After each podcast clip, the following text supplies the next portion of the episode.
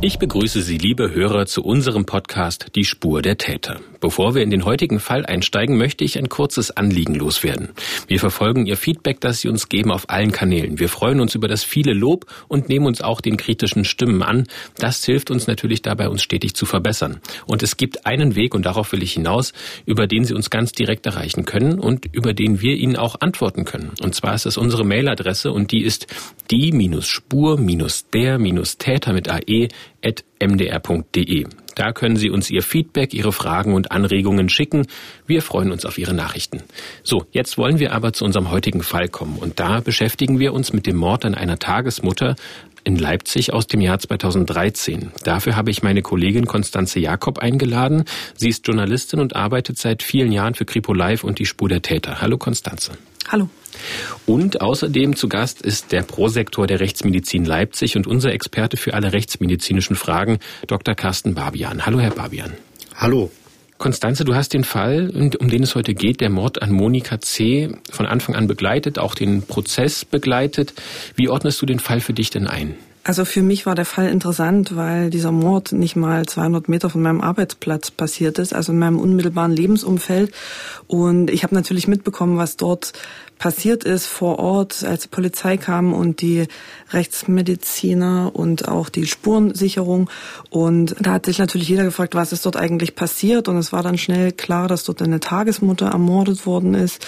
Und da stellte sich natürlich schnell die Frage, wer will denn einer Frau, die sich tagsüber um kleine Kinder kümmert, sowas Böses? Und dann war natürlich auch äh, auffällig, also diese Gewalt, also es war eine sehr brutale, eine sehr brutale Tat und das hat dann äh, nicht so richtig ins Bild gepasst. Und da war man natürlich interessiert an den Hintergründen ähm, der Täter wurde dann ja relativ schnell auch verhaftet und ich bin an dem Fall einfach dran geblieben, weil das natürlich von Berufswegen interessant war, da mehr zu erfahren und habe das dann bis zu dem Prozess eben begleitet. Herr Babian, wir sprechen hier im Podcast mit Ihnen ja meist über Fälle, die Sie gar nicht unbedingt direkt betreut haben, wo wir dann eher so allgemeine Fragen stellen. Heute sind Sie aber tatsächlich der Rechtsmediziner, der sich mit diesem Fall ganz konkret beschäftigt hat. Welche Aufgaben hatten Sie denn rund um diesen Fall? Ich und äh, meine Kollegen waren in diesem Fall, so wie in den meisten Tötungsdelikten auch, tatsächlich von Anfang bis Ende eingebunden. Das heißt, wir wurden kurz nach der Auffindung der Verstorbenen von der Polizei informiert und sind dann bis äh, quasi zur Verurteilung des Täters am Landgericht sehr engmaschig auch in die ganzen Ermittlungen eingebunden gewesen. Der Einstieg in diesen Fall für uns begann an dem äh, 10. Oktober, als Monika gefunden wurde. Wir wurden von der Polizei vor Ort gerufen und mussten, und das ist auch üblich, dann erstmal warten. Anders als im Fernsehkrimi stürmt also nicht der Rechtsmediziner zuerst äh, zum Leichnam, sondern den Vortritt haben immer die Kriminaltechniker, die erstmal eine Foto- und Videodokumentation des Tatortes anfertigen. Dann werden erste Spuren gesichert, die sonst verloren wären, wenn zu viele Leute äh, durch die Zimmer laufen und alles anfassen. Und erst wenn diese, wenn dieser erste Angriff im polizeilichen Sinne, der erste Angriff beendet ist, dann kommt der Rechtsmediziner zum Einsatz. Auch wir schauen uns erstmal um, versuchen möglichst wenig anzufassen, machen auch unsere eigene Fotodokumentation, des Ereignisortes und führen dann zusammen mit den Kriminaltechnikern eine erste Leichenschau vor Ort durch.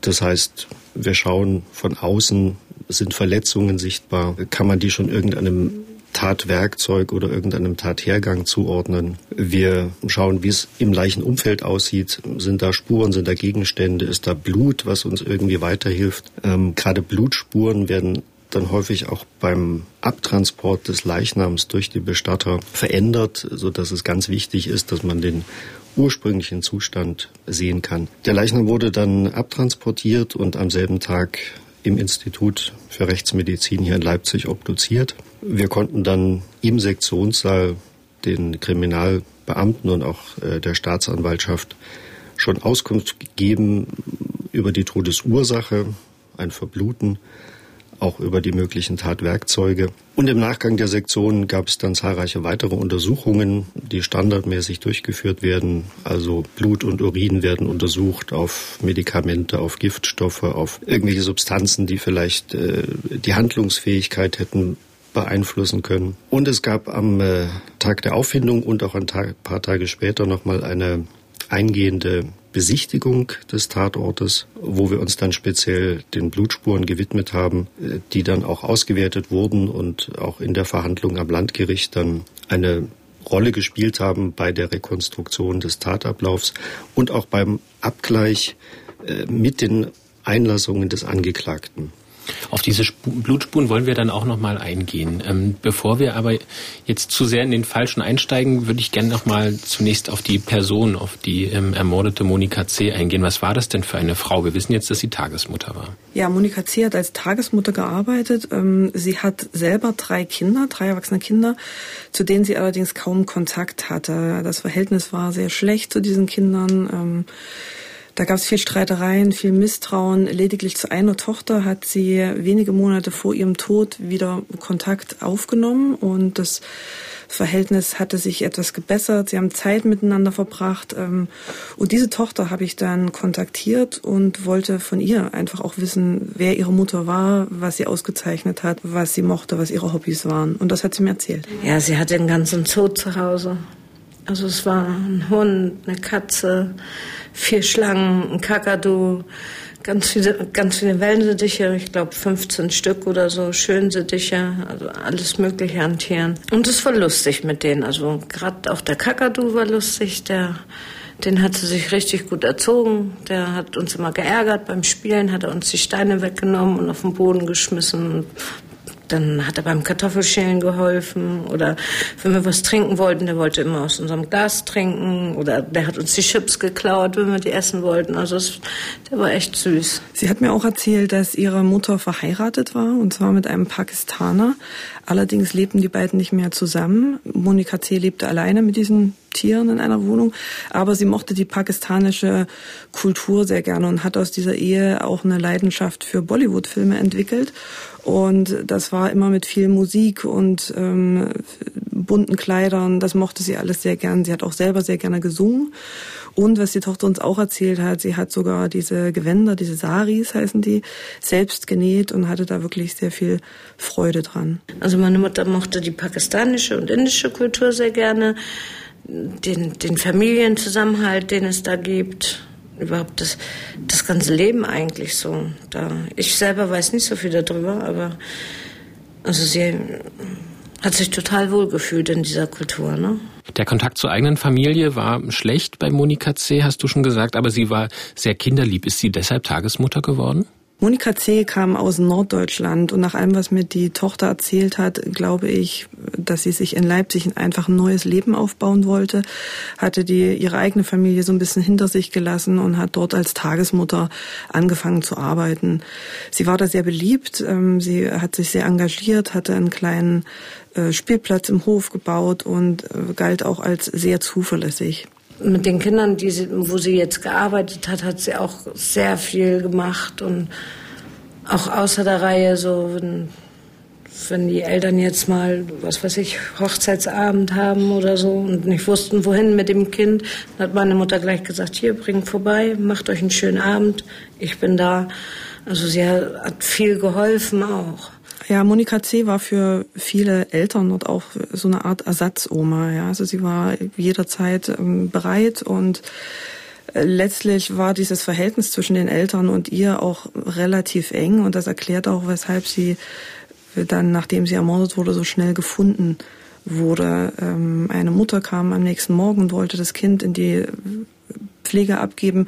Und da hat Monika die Tür nicht aufgemacht. Und drin lief aber der Fernseher. Und weil sie eben als sehr zuverlässig galt, ähm, hat diese Mutter tatsächlich auch direkt die Polizei angerufen, weil das so untypisch für sie war, dass sie da nicht aufmachte. Wenn sie krank gewesen wäre oder sowas, dann hätte sie sich da gemeldet und das war eben nicht der Fall. Die herbeigerufene Polizei öffnet dann also die Wohnung und findet Monika C. am 10. Oktober 2013 tot in ihrer Wohnung. Herr Babian, Sie haben es schon angesprochen, Sie wurden dann ähm, auch dort zum Tatort gerufen. Wie hat sich die Situation vor Ort denn für Sie dargestellt und welche Verletzungen hat sie denn ähm, aufgewiesen, die dann zum Tod geführt haben? Ich war erstmal beeindruckt von der Größe und Geräumigkeit dieser Wohnung. Die äh, Leiche der Monika C. lag im Wohnzimmer vorm Fenster auf dem Fußboden, inmitten von sehr viel Blut. Es war Blut auf dem Fußboden, es war Blut an Mobiliar und Wänden. Und es war schon auf den ersten Blick sichtbar, dass es äh, zahlreiche Verletzungen gab ähm, am Kopf, an der Brust, am Rücken, am Hals, so dass schon von Anfang an die Vermutung bestand, dass hier ein Angriff mit einem Messer oder einem anderen scharfen Werkzeug stattgefunden hatte und die Todesursache vermutlich ein Verbluten war. Als Sie dann äh, Monika C. dann auch obduziert haben in der Rechtsmedizin, welche weiteren Erkenntnisse konnten Sie dann dort treffen und konnten Sie auch den Tatzeitraum eingrenzen? Ja, das konnten wir. Also zu den Verletzungen, es waren sehr viele Stichverletzungen, die sich aber unterschieden. Man, man konnte auf den ersten Blick erkennen, es müssen mindestens zwei Tatwerkzeuge verwendet worden sein. Ein Teil der Verletzungen sah aus wie von einem äh, Messer verursacht und eine zweite Gruppe von Verletzungen sah eher aus wie Stiche mit einer Schere. Das heißt, auch hier hatten wir schon einen Hinweis, es gab irgendwie einen Wechsel des Tatwerkzeugs während des Tatgeschehens. Äh, warum konnten wir anhand der Verletzungen zunächst nicht aufklären? Die Frage der Todeszeit äh, ist immer eine zentrale Frage auch der äh, Ermittler. Die ersten Feststellungen dazu trifft man unmittelbar vor Ort bei der ersten Leichenschau. Man prüft, äh, ob sichere Todeszeichen vorhanden sind, sprich Totenstarre, Totenflecke, wie die sich verhalten. Wir messen die Temperatur des Leichnams und können daraus schon erste Rückschlüsse auf die Sterbezeit ziehen. Ein zweiter Aspekt ergab sich dann während der Sektion, als wir den Magen eröffnet haben und dort ähm, gering angedauten Speisebrei fanden und äh, von den Ermittlern erfahren haben, dass es in der Wohnung im Schlafzimmer, wenn ich mich recht erinnere, ähm, auch äh, Hinweise gab, dass dort gerade gegessen worden war. Das deckte sich dann auch mit dem Mageninhalt, so dass wir sagen konnten, also der Tod muss relativ zeitnah äh, nach der letzten Mahlzeit in dem Fall das Abendessen eingetreten sein. Also dann schon am 9. Oktober. Richtig, ja, am Vortag der Auffindung. Sie haben auch schon angesprochen, dass es eine Vielzahl von Blutspuren in dieser Wohnung gab. Wie verschaffen Sie sich da einen Überblick über die ähm, Spuren und dann auch über den möglichen Tathergang? Der erste Eindruck ist erstmal ein rein optischer. Man geht in die Wohnung in diesem Fall und sieht sich um, ohne dass man sich große Notizen macht oder Fotos macht, sondern man lässt das Spurenbild erstmal auf sich wirken. Im äh, zweiten Schritt fotografiert man dann die einzelnen Blutspuren mit Maßstab. Man vermisst auch den Abstand, die Größe verschiedener Blutspuren. Ähm, wir tragen das dann zusammen und äh, zeichnen das in eine, eine Grundskizze des Tatortes, sprich der Wohnung ein.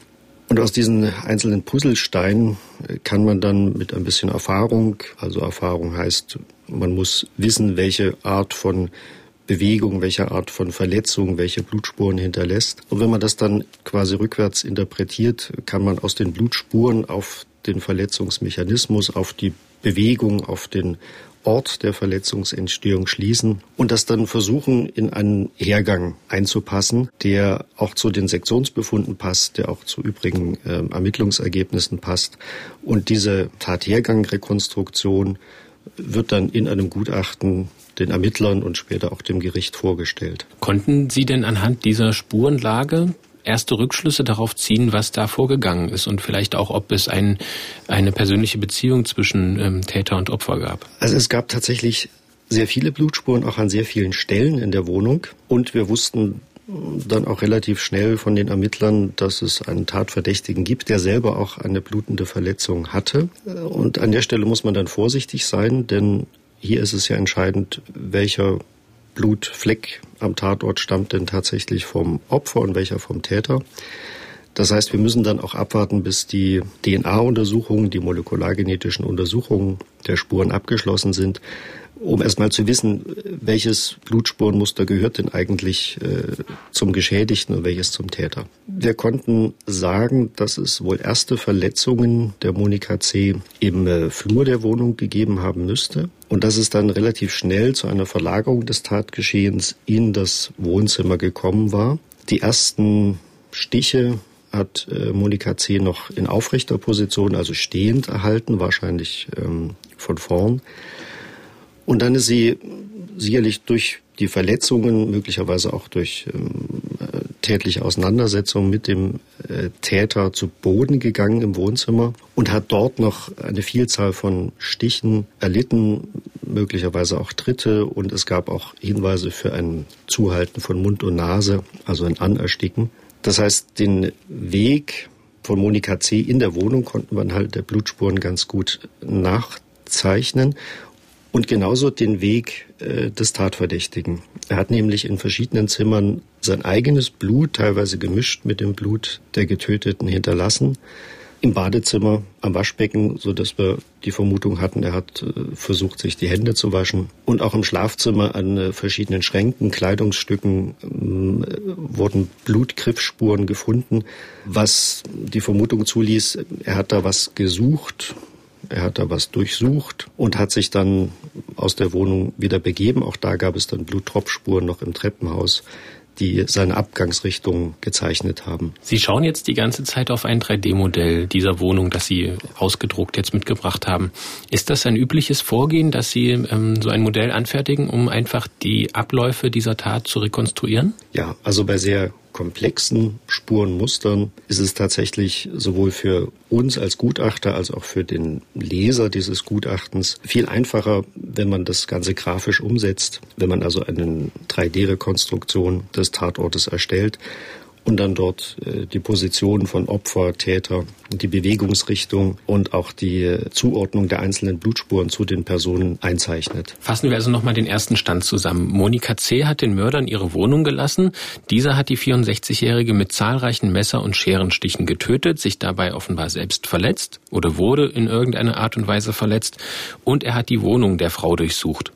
Und für den Staatsanwalt Ricardo Schulz ergibt sich aus der Situation vor Ort noch ein weiterer Ermittlungsansatz. Es war immerhin schon der frühe Abend, also nicht unbedingt eine Zeit, wo man äh, so ohne weiteres äh, Leute dann auch äh, einlässt. Also hier sprach alles dafür, dass diese Person irgendwo bekannt war. Was sind denn jetzt die weiteren Schritte gewesen, die die Ermittler einleiten, Konstanze? Die Ermittler haben natürlich das Umfeld befragt, also die Nachbarn, die Freunde, auch die Kunden, also die Eltern der Kinder, die sie betreut hat und wollte dort halt herausfinden, wer ein Motiv gehabt haben könnte. Unter anderem wurde auch ihre Tochter Tanja befragt. Dann haben sie mir eben halt erzählt, ähm, dass sie sie tot aufgefunden haben und dass sie wohl ziemlich übel zugerichtet war. Ja, und dann ähm, haben sie Fragen gestellt, ähm, wann ich sie das letzte Mal gesehen habe und ob ich mir vorstellen könnte, ob sie Feinde hatte. Die Polizei hat dann von Tanja auch erfahren, dass Monika einen großen Streit mit ihrem Ex-Freund Tobias hatte, weil Tobias soll ihr 10.000 Euro aus dem Kleiderschrank gestohlen haben. Es lief da auch eine Diebstahlsanzeige und es gab diesbezüglich aber schon seit längerem sehr heftige Streitereien. Das ging so weit, dass Tobias auch gewalttätig gegen seine Freundin wurde woraufhin sie sich dann halt auch getrennt hat. Und das war auf jeden Fall für die Polizei schon mal ein Anhaltspunkt. Damit gerät Tobias K. also in den Fokus der Ermittler. Die beiden kannten sich, er hatte offenbar auch ein Motiv. Wie erhärtet sich der Verdacht gegen ihn denn weiter? Also Monika hatte eine Freundin, die wohnte im Haus und die ist an dem 9. Oktober äh, am frühen Abend nach Hause gekommen und hat im Treppenhaus einen Streit gehört in der Wohnung von Monika C. Da hat sich ein Mann mit Monika gestritten. Sie wusste nicht so recht, was da vorgefallen war, ähm, ist dann in ihre Wohnung gegangen und kurze Zeit später rief Monika sie an und hatte ihr erzählt, dass dieser Tobias, also der Ex-Freund ihrer Tochter, äh, wieder da war und sie es, es wieder zu einem großen Streit gab über die Diebstahlsanzeige und ähm, er sehr aufbrausend war und eben von ihr verlangt hat, diese Diebstahlsanzeige zurückzuziehen. Dazu muss man wissen, Tobias war vorbestraft, ähm, er war schon mal im Gefängnis und hat ihr halt auch gedroht und ihr eben gesagt, dass er auf keinen Fall wieder ins Gefängnis will. Über die Aussage dieser Zeugen äh, hatten die Ermittler damit natürlich zunächst einmal einen Namen einer Person, der hier äh, tatsächlich als möglicher Tatverdächtiger in Betracht kommt. Am 11. Oktober 2013, also nur zwei Tage nach dem Mord und nur einen Tag nach dem Auffinden, nimmt die Polizei Tobias K. schon fest. Wie konnte die Polizei denn so schnell den Mann finden und was fällt Ihnen bei der Festnahme auf? Also die Polizei hat Tobias so schnell gefunden, weil sie hatten ja Kontakt zu Tanja und Tanja wusste, mit welchen Leuten sich Tobias trifft und wo er sich tagsüber aufhält.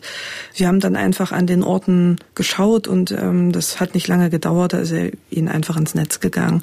Was ihnen bei der Verhaftung aufgefallen war, er, Tobias hatte eine Handverletzung. Tobias K. kommt in Untersuchungshaft in die JVA in Leipzig und wird dort auch medizinisch untersucht. Herr Babian, Sie haben diese Untersuchung auch begleitet oder zumindest kennen Sie auch das Gutachten.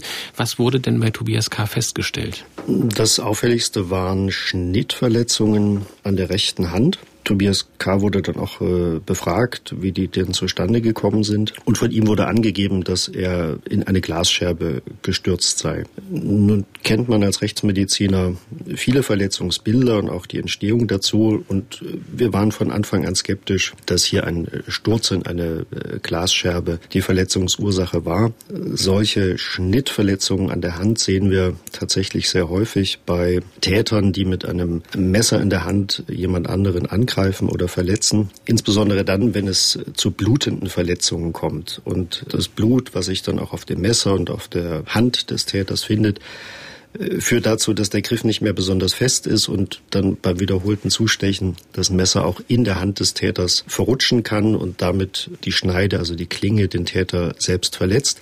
Und solche Verletzungen haben wir bei Tobias K. festgestellt. Also letztlich eine Schnittverletzung, die durch die Handinnenfläche führt. Richtig. Und die passt, passt also auch erstmal auf den ersten Blick mit den Verletzungen bei Monika C. zusammen. Es waren Schnittverletzungen an der Hand von Tobias K. und es waren Schnitt- und Stichverletzungen bei Monika C., was die Vermutung nahelegt, dass in beiden Fällen ein Messer eine Rolle gespielt hat, ja. Damit ist er aber natürlich noch nicht überführt. Also es ist ja noch nicht damit bewiesen, dass er auch der Täter war.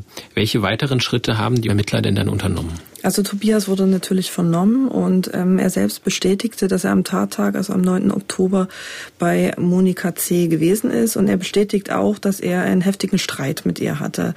Aber er bestreitet, sie umgebracht zu haben. Er sagt, er sei später nicht nochmal in der Wohnung gewesen, er habe den ganzen Abend mit Freunden verbracht. Er hat in diesem Zusammenhang verschiedene Personen namentlich benannt bei denen er sich äh, an äh, dem Abend des äh, Tattages aufgehalten haben will. Einer der wichtigsten Zeugen in dem Zusammenhang ist Konrad. Ich muss dazu sagen, Konrad, den Namen haben wir ihm gegeben. Das liegt einfach daran, dass da Persönlichkeitsrechte zu beachten sind. Konrad soll mit Tobias den gesamten Abend verbracht haben. Und Konrad sagte selber aus, dass er sich mit Tobias am Nachmittag telefonisch verabredet hat und äh, sich mit ihm gegen 17 Uhr am Konnewitzer Kreuz zum Biertrinken verabredet hat. Um das zu überprüfen, wird das Landeskriminalamt Sachsen hinzugezogen. Dort sitzen Datenanalytiker, die die Verbindungsdaten von Konrad und Tobias K. auswerten können. Zu welchem Ergebnis kommen die dort? Also ich habe mit dem Datenanalytiker Stefan Flegel gesprochen und der konnte tatsächlich nachweisen, dass Tobias und Konrad an dem Nachmittag telefoniert haben haben. Die hier vorliegenden Daten bestätigen tatsächlich, dass zwischen dem Zeugen und dem Tatverdächtigen an dem Nachmittag drei Kommunikationsvorgänge stattgefunden haben. Jeweils um 14.16 Uhr, 15.23 Uhr und 15.50 Uhr. Und dieser Fakt ist natürlich sehr gut dazu geeignet, die Aussage des Zeugen zu bestärken. Die beiden hatten also Kontakt, das ist nachweislich. Und was konnte die Polizei denn dann konstruieren über den weiteren Verlauf dieses Tages und Abends? Konrad erzählt dann weiter, er hätte gemeinsam mit Tobias Bier getrunken und dann sind sie vom Konnewitzer Kreuz aus Richtung Kantstraße gelaufen. Das ist ungefähr ein Kilometer entfernt. Monika C lebt in der Kantstraße. Tobias hat dann Konrad erzählt, er möchte dort einen Bekannten besuchen und hat ihn gebeten, in der Nähe auf ihn zu warten. Das war so circa 18 Uhr. Ähm, Konrad hatte aber keine Ahnung, dass Tobias zu Monika C.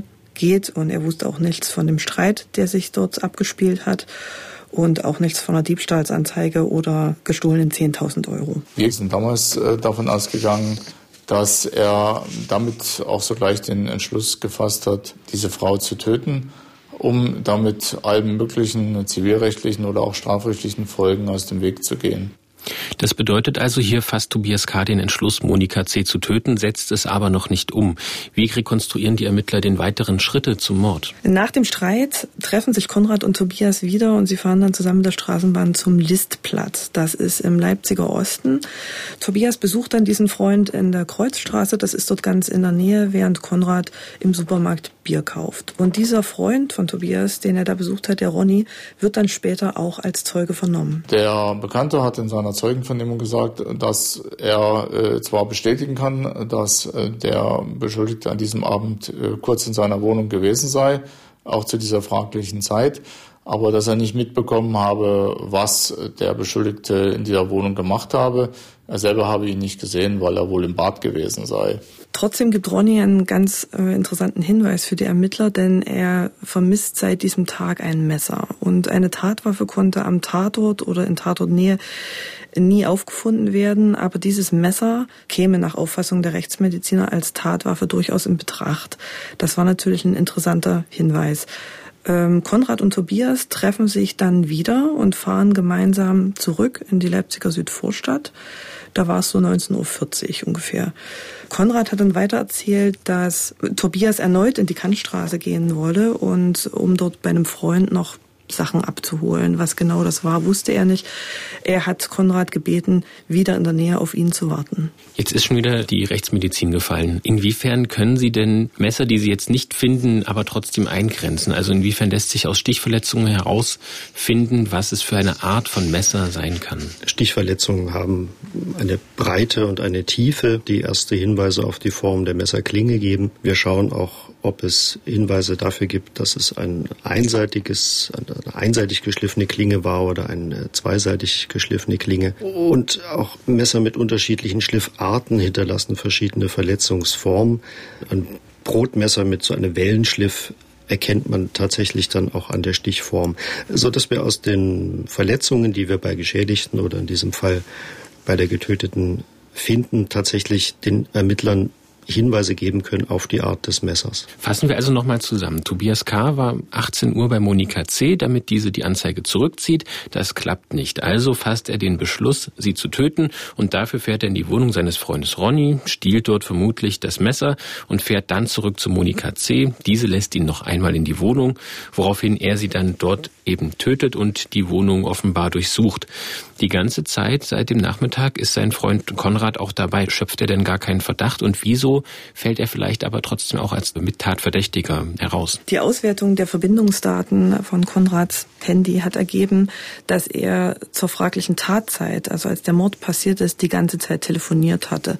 Nun ist es unwahrscheinlich, dass man jemanden tötet und dabei telefoniert. Deswegen äh, konnten konnte er als Tatverdächtiger ausgeschlossen werden. Und inwiefern konnten auch DNA-Spuren am Tatort auch belegen, dass Konrad eben nicht in der Wohnung war? Gab es da eine Überprüfung? Also es ist ja auch dadurch, dass die ähm, Tagesmutter natürlich auch Gäste hatte, gab es wahrscheinlich recht viele Spuren. Aber es ließ sich anhand der Spurenlage also nur darstellen, dass es sich vermutlich um einen Täter dort gehandelt hat. Von den Kriminaltechnikern wurden am Tatort äh, unzählige Spuren gesichert. Das heißt, mit Wattetupfern wurden Gegenstände, Oberflächen, Möbel abgerieben und dann die DNA-Muster, die daraus äh, ermittelt wurden, wurden natürlich auch abgeglichen mit dem Tatverdächtigen Konrad. Es hat sich nirgends in der Wohnung DNA des äh, Konrad gefunden.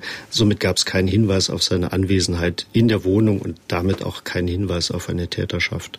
Aber welche DNA-Spuren wurden denn eindeutig noch in der Wohnung gefunden? Was konnte das äh, Landeskriminalamt Sachsen da dann noch herausfinden? Dr. Petra Breikschatte-Sachse war die Sachverständige vor Ort ähm, und sie hat am Tatort nach DNA-Spuren von Tobias gesucht. Wir haben die Spuren auch gefunden an Stellen, die nicht einfach beim Betreten und Verlassen der Wohnung äh, sozusagen begangen werden, sondern auch an Stellen, die nicht so typisch sind, wie innerhalb von Schränken zum Beispiel. Und natürlich haben wir auch Spuren vom Tatverdächtigen äh, an der Bekleidung der Geschädigten selbst gefunden und überhaupt an, an ihr selbst. Damit war ähm, sicher, Tobias war am Tatort und er war nicht nur dort und hat nicht nur den Mord begangen, sondern er entwendet auch noch verschiedene Taschen von Monika C. mit Wertgegenständen. Er steckt in diese Taschen Geld, Münzen, Schmuck, Elektrogeräte, alles, was ihm irgendwie wertvoll erschien und nahm die erstmal mit und in einem Gebüsch, nicht mal 50 Meter von der Wohnung entfernt, sortiert er nochmal aus. Die sechs Taschen, das ist alles irgendwie zu viel und dann sortiert er aus und nimmt wirklich nur die Gegenstände mit, die er schnell zu Geld machen kann und äh, verpackt das alles in zwei Taschen und diese Taschen werden auch gefunden natürlich von der Spurensicherung. Da waren Fährtenhunde im Einsatz. Die finden diese Taschen und auch an den Taschen finden sich Spuren von Tobias. Nun geht es den Ermittlern noch darum, die Handlungen von Tobias K. nach seiner Tat zu rekonstruieren. Was belastet Ihnen ähm, denn da noch, was äh, die dann später herausfinden? Die Ermittlungen haben dann ergeben, dass er nach dem Mord, das war so gegen 20 Uhr, mit Konrad diesmal mit dem Bus wieder in den Osten der Stadt gefahren ist. Tobias geht dort in ein Café in der Eisenbahnstraße und verkauft das Diebesgut und ähm, danach trifft er sich wieder mit Konrad und zusammen gehen sie auf die Geburtstagsparty von Ronny. Ronny hat an dem Tag Geburtstag, er macht dort eine Party und als er Tobias sieht, äh, bemerkt er natürlich sofort, dass Tobias an der Hand sehr stark blutete. Auch seine ganze Kleidung war voller Blut und hat ihn natürlich gefragt, was dort passiert ist. Und Tobias hat ihm dann eine Geschichte erzählt, er sei in eine Auseinandersetzung geraten und die sei für ihn nicht so gut ausgegangen. Ähm, Ronny hat ihm dann eine Bürste gegeben. Ähm, mit dieser Bürste hat er sich gewaschen und auch seine Kleidung abgewaschen. Und diese Bürste wurde später natürlich auch auf DNA-Haftungen des Täters und des Opfers untersucht. Wir mussten also diese Taschen im Detail uns anschauen, mussten schauen, wo finden wir dort überall Blutantragungen. Das war gar nicht so viel, aber an einigen auch versteckteren Stellen haben wir sie dann gefunden. Und diese Blutspuren haben wir dann DNA-analytisch untersucht und dann eben dem Tatverdächtigen zuordnen können. Die Beweislast ist auf jeden Fall erdrückend. Tobias K. hat kein Alibi für die Tatzeit, er kennt das Opfer und er hat ein Motiv. Seine DNA-Spuren finden sich überall in der Wohnung, in den Taschen, an der Bürste, mit der er eben das äh, Blut aus seiner Kleidung auch herausgewaschen hat. Die Staatsanwaltschaft erhebt daraufhin Anklage wegen Mordes gegen Tobias K. Im Mai 2014, also sieben Monate nach dem grausamen Mord an Monika C., beginnt der Prozess. Du hast auch den Prozess begleitet, Konstanze, und konntest Tobias K. da beobachten.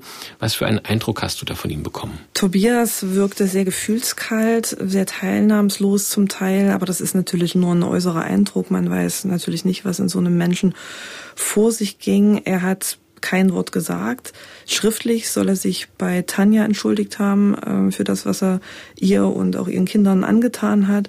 Aber vor Gericht hat er offensichtlich keine Reue gezeigt.